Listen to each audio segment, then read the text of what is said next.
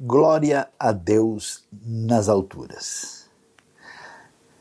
Quando nós nos lembramos do Natal, essa data quase que universal que é lembrada no mundo todo, vamos ver o que, que as Escrituras eh, nos apresentam sobre esse momento ímpar que tem a ver com a encarnação de Cristo Jesus, nosso Senhor, o Messias, o Emanuel, Deus conosco.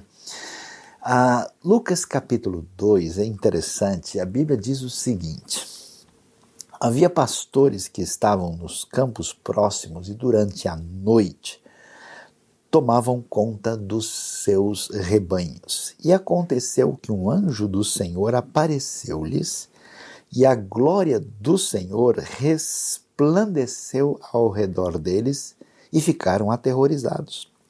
Mas o anjo lhes disse: Não tenham medo, estou lhes trazendo boas novas de grande alegria que são para todo o povo. Hoje, na cidade de Davi, lhes nasceu o Salvador, que é Cristo o Senhor.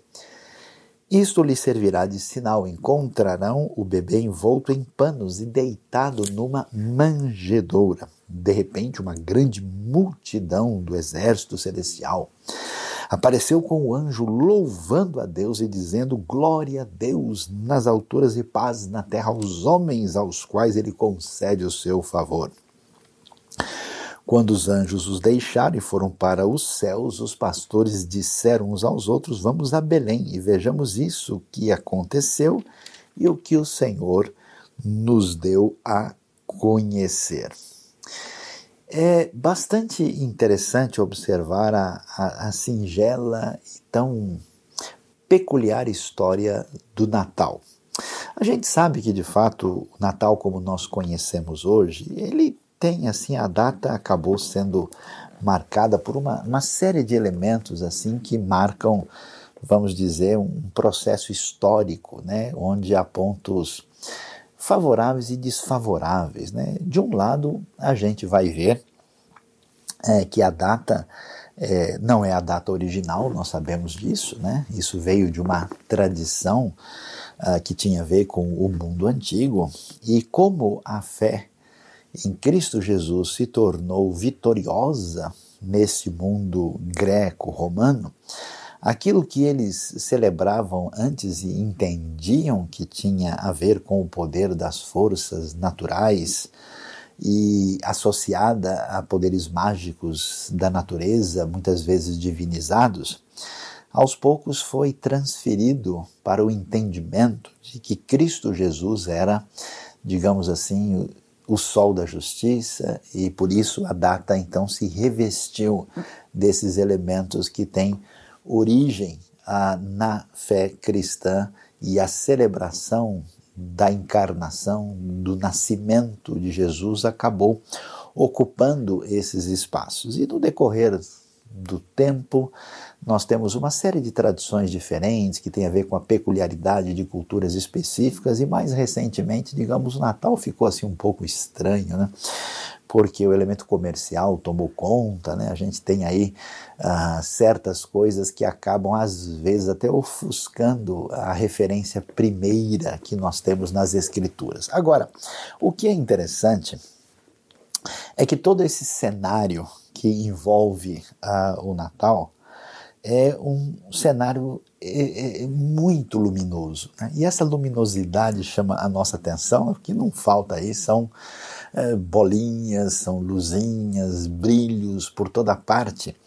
E, e, é interessante porque pouca gente imagina isso, que se você ler a Bíblia lá em João 10, versículo 22, você vai ver uma referência que Jesus está em Jerusalém e que era inverno. E como a gente sabe, no hemisfério norte, né, o inverno é exatamente nessa época de dezembro, janeiro, fevereiro. E ali o texto diz, em João 10, que era a festa da dedicação. Que festa é essa? É a festa do Hanukkah. Hanukkah é uma festa que os judeus comemoram, porque durante a ocupação grega, né, no período aí que a gente chama de domínio eh, Seleucida, é, nós temos ali uma, uma espécie de hostilidade muito forte contra o povo judeu, vindo de um homem muito impiedoso chamado Antíoco IV, Antíoco Epifânio, e houve uma resistência uh, significativa contra essa hostilidade, inclusive ao ponto de profanar o templo do Senhor, e, e que acontece aí na metade do segundo século antes de Cristo. E a história hebraica diz que houve um milagre quando eles, cercados ali no templo, acenderam a uma luz, uma parte do candelabro com azeite que duraria um só, uma só noite. E isso então se multiplicou, atravessou, né, na verdade, oito noites. E você sabe que essa ideia de um candelabro com luz tem a ver com a menorá, é, que era exatamente a, a peça mais importante que ficava na parte do lugar santo, desde lá do tabernáculo na tenda do encontro. E essa luminosidade, que, que é a razão, por exemplo, que Jesus vai dizer eu sou a luz do mundo, ele não diz isso no vazio, está né? Tá ligado com esse elemento que evoca a menorá, depois a chamada Hanukkah, que é o candelabro do Hanukkah, e portanto esse elemento de luz aparece. E olha que coisa interessante, pouca gente sabe disso, né? inclusive tanto no contexto judaico como da cristandade, que a razão por que nós temos tantas luzes do Natal é porque antes da comemoração natalina nós já tínhamos as famosas luzes de Hanukkah. E Hanukkah sendo uma festa judaica, né, e Jesus claramente marcado como um, um, um rabino, né, alguém na própria tradição judaica, o Yeshua HaMashiach, ele também faz parte disso, conforme a gente vê em João 10, 22. Então a gente vê essa, essa questão da luminosidade. E isso é muito interessante porque a Bíblia vai dar uma atenção muito especial para nós sobre essa questão é, da luz. Né? Aliás, a coisa começa na criação. Né? É, e disse Deus, logo no dia chamado dia 1, haja luz. Né? Vai Yehior, diz o hebraico, a luz então surge. E essa luz, ela é, é, resplandece no contexto onde existe trevas. Né? Deus separou no dia 1 a luz das trevas. Né? E esse irromper da luz divina tem todo um significado ligado à criação, ligado à presença divina, ligado a uma ação diferenciada de Deus no sentido criativo da palavra. Isso é tão valioso e importante que Paulo vai dizer né, que na nova criação, o Deus que disse né, que deveria haver luz, agora ele também brilhou em nós através da nova criação em Cristo Jesus. Por isso é muito interessante ver que, de certa forma, esse elemento que a gente vê aí dessa uh, santa invasão divina, no sentido de produzir vida, uh, de trazer redenção, ah, e de irromper na nossa escuridão marca de maneira significativa a realidade que nós encontramos no contexto do Natal. Então, assim, é verdade que muito das nossas luzes aí são talvez uma, uma sequência de enfeites feitos sem qualquer tipo de reflexão. Mas quando a gente olha isso, você veja só, eu acho tão valioso isso que Lucas mostra para nós, porque olha, olha, o cenário, né? A gente tem a, a, coisa marcada numa noite. Jesus podia ter nascido ao meio-dia, podia ter nascido às quatro da tarde ou talvez às nove da manhã, né? Mas o nascimento é marcado num momento de eh, escuridão eh, e mostrando esse irromper divino significativo. E quando a gente presta atenção no texto, né, nós vamos observar essa ideia muito nítida do surgimento da glória do Senhor. E veja, glória está relacionada exatamente com luminosidade, com brilho. Né? Glória tem a ver com resplendor, com fulgor. Né? É muito interessante porque o texto diz, literalmente, no verso 9, que a glória do Senhor resplandeceu ao redor deles. E aqui é muito significativo, por quê? Porque é um mistério no, no, no surgimento da maneira como Deus age na história. Porque preste atenção que o texto que conta a história do Natal, ele apresenta referências do encontro daquilo que a gente pode chamar assim da história predominante. Então vai acontecer, por exemplo, um recenseamento quando Quirino é governador da Síria, vai fazer se referência ao Império Romano, a César Augusto, nós temos referência a Herodes o Grande. Então, digamos assim, nós temos a, a história dos holofotes humanos, que, na verdade, de certa forma, são a escuridão, segundo Deus. E esses elementos predominantes, eles não têm é, qualquer noção do que está acontecendo. Eles não têm, digamos assim, a história real. Né? Eles estão num outro paralelo. É tão curioso que você sabe que o Herodes nem sabe que história é essa. Ele vai ter uma informação sobre o nascimento de um possível rei e ele vai se preocupar a respeito disso, mostrando para a gente que nós temos a história segundo os homens, aquilo que aparece no cenário, aquilo que, digamos assim, seriam as news do momento, que essas news às vezes podem ser fake news, porque elas não representam de fato a, a realidade, e surpreendentemente, o que, que a gente tem aqui?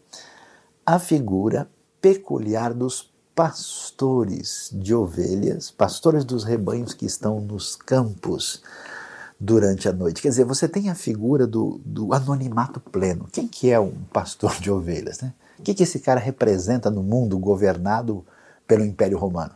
Quem é um pastor de ovelha diante de Herodes o Grande? Como assim, pastor de ovelhas, quando César domina o mundo? É curioso porque eles vão ser os protagonistas da glória de Deus.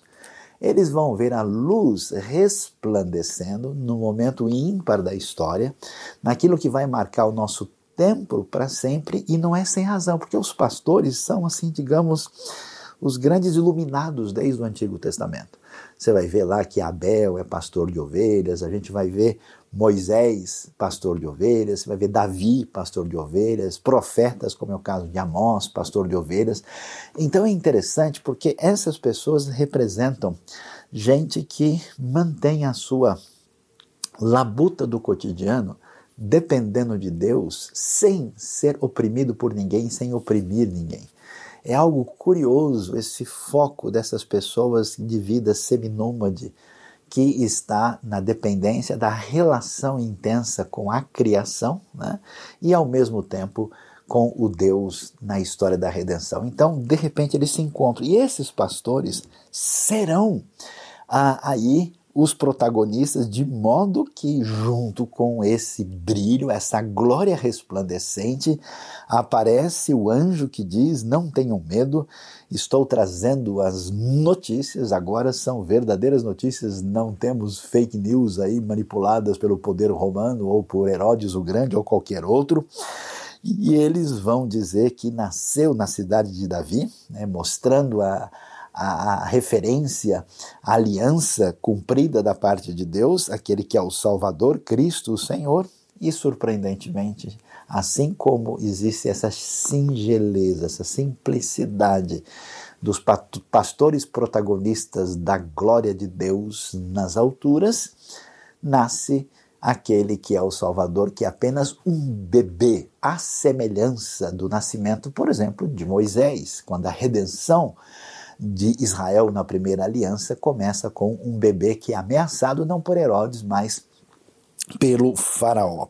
E aí, nesse momento, parece que numa apoteose, a gente vai ver né, que a grande multidão do exército celestial agora é o brilho total, né? é a glória que ultrapassa as luzes da menorá, ultrapassa as luzes da Hanukkah, que vai além de tudo que a gente pode imaginar, uma espécie de grande coral celestial brilhando com o anjo louvando a Deus e glória a Deus nas alturas e paz na terra aos homens aos quais ele concede o seu favor.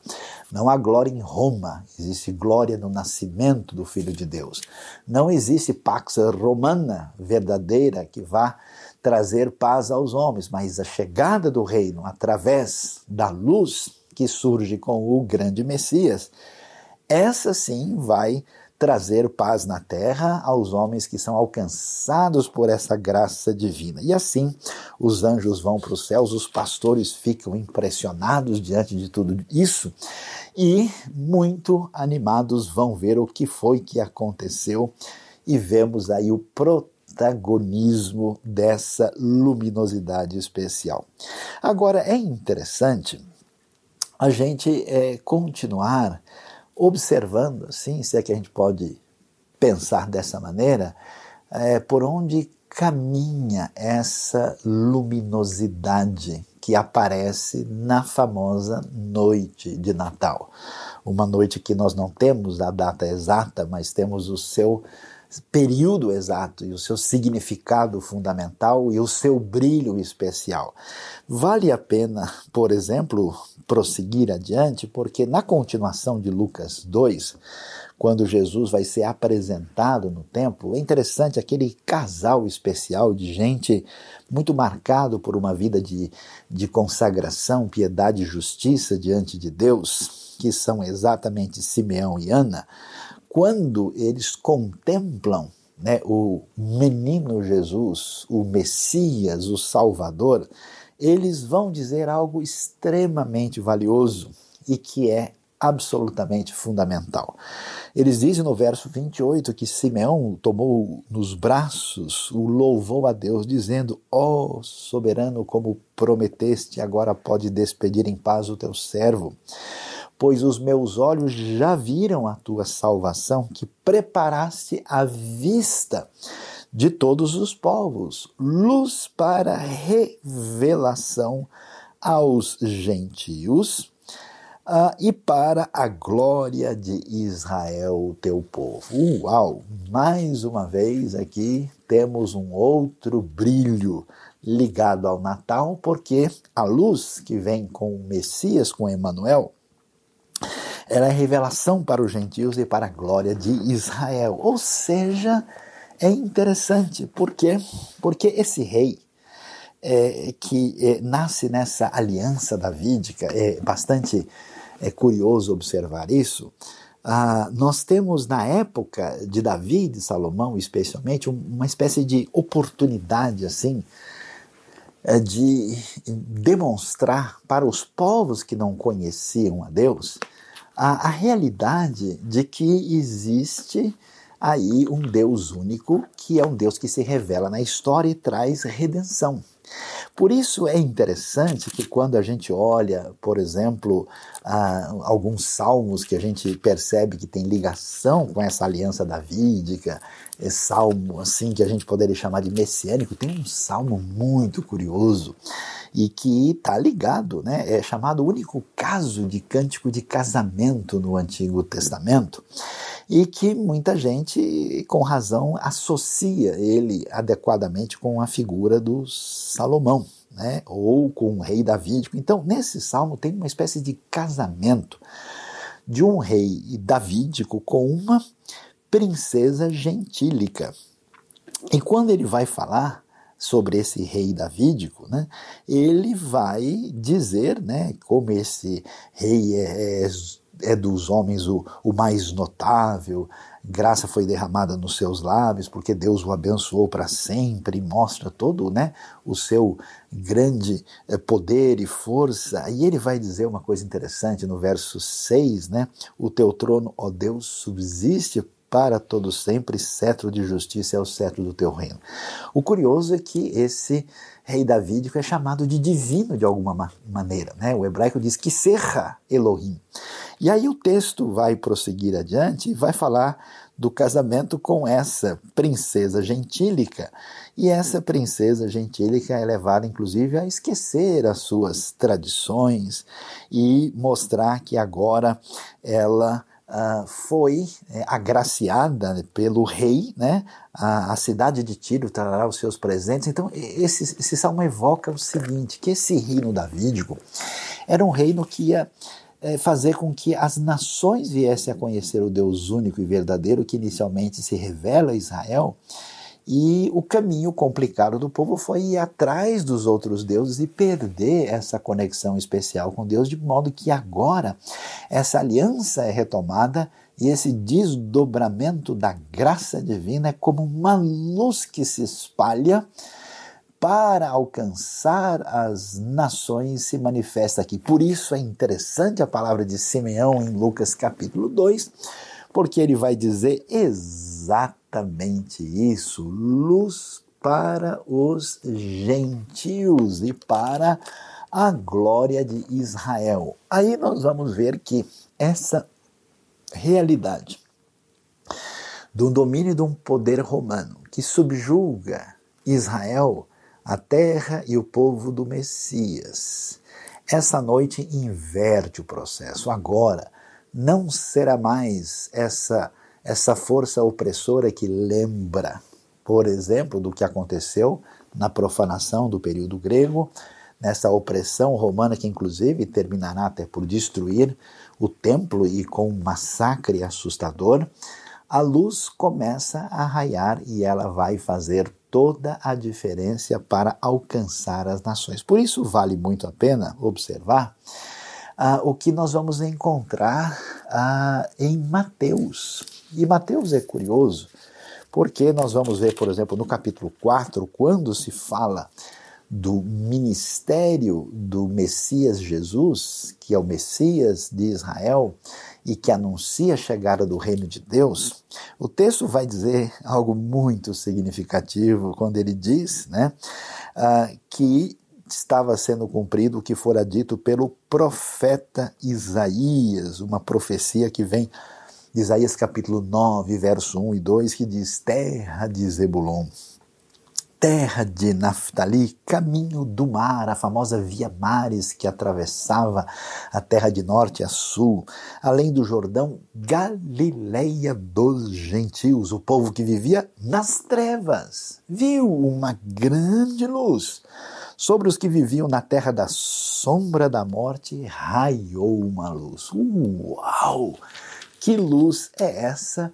Luz do Messias, luz da nova criação, luz da glória de Deus, luz do perdão dos pecados, luz da revelação da salvação que chegou a nós e brilha com toda a intensidade. E para a gente observar como é especial esse elemento, a gente vai ver a universalidade e o poder dessa luz que atinge a todos aqueles sobre quem Deus concede o seu favor. O que, que a gente tem? Nós temos Mateus capítulo 2 e o texto chama atenção. Depois que Jesus nasceu em Belém da Judéia, nos dias do rei Herodes, magos, sábios da antiguidade, vindos do Oriente, chegaram a Jerusalém e perguntaram: onde está o recém-nascido rei dos judeus?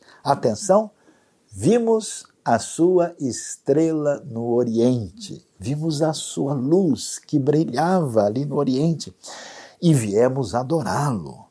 E aí o rei Herodes ouve isso, fica perturbado e os magos chegam lá e você sabe, para trazer ouro, incenso e mirra, e muitos é, relacionam adequadamente a ideia que nesses três presentes se reconhece que Jesus é profeta, é sacerdote e é rei. E o que é interessante? O interessante é que no ambiente, quando a religiosidade tinha sido circunscrita a uma perspectiva muito particularista, onde os mais religiosos entendiam que Deus eh, tinha selecionado a eles para que eles se bastassem na sua caminhada de fé, a gente percebe que essa luz é uma luz que se espalha para todas as nações. E esse elemento universal, extraordinário, que reveste a história do Natal, mostra que a estrela é vista por aqueles que representavam poder e ciência no mundo antigo. E essas pessoas, quando contemplam a luminosidade, a grande estrela do nascimento do Rei dos Reis, eles vêm de cabeça baixa, eles vêm ali adorar, que não é só uma expressão abstrata, significa prostrar-se, significa reconhecer e colocar toda a sua glória, a sua posição, o seu conhecimento debaixo daquele que também é o Senhor, dono de todos os tesouros da sabedoria. A luz portanto, brilhou. Essa luz aparece num contexto de escuridão e de simplicidade. Essa luz aparece como confirmação das escrituras hebraicas que não podiam falhar. Essa luz ultrapassa os limites simplesmente da nação de Israel e cumpre o seu propósito de ser luz para as nações como uma grande menorá, como uma Hanukkah que brilha para longe de si mesma para mostrar a luz de Deus para todos os povos. E essa luz poderosa, luz que evoca o glória a Deus nas alturas, faz com que os poderosos, aqueles que são os sábios e os dominadores deste mundo, até mesmo os monarcas poderosos, se ajoelhem e reconheçam que Cristo Jesus é o Rei dos Reis, o Senhor dos Senhores, o Emanuel que nasceu para nos dar vida, salvação, perdão e garantia plena de salvação. Então a pergunta nesta noite de Natal que vai para o seu coração é: como é que estão as trevas da sua vida? Será que há muito poder de Herodes e de César sobre você? Será que você depende da narrativa humana para organizar a sua vida e acha realmente que o domínio humano, marcado pela sua escuridão, terá perpetuidade e força sobre você e sobre todos? Será que as suas trevas internas são confusas e você está perdido no seu conhecimento, na sua espiritualidade, na sua peculiaridade, ou até mesmo como havia nos tempos de Jesus, na sua própria religiosidade. Então hoje anuncio para você que o Salvador nasceu. A verdadeira luz está brilhando. E eu convido você, no momento da escura noite, vendo a luz brilhando, percebendo que a estrela do Oriente aponta para Belém da Judéia e ouvindo no fundo da alma o cântico dos anjos diante da singeleza dos pastores, dizendo: Glória a Deus nas alturas e paz na terra aos homens a quem Ele concede o seu favor. Que Deus abençoe a sua vida, Deus abençoe o seu coração, que muito além de qualquer tradição, que o Rei dos Reis, neste dia, brilhe para sempre na sua vida e no seu coração. Que Deus nos abençoe de maneira muito especial. Feliz Natal!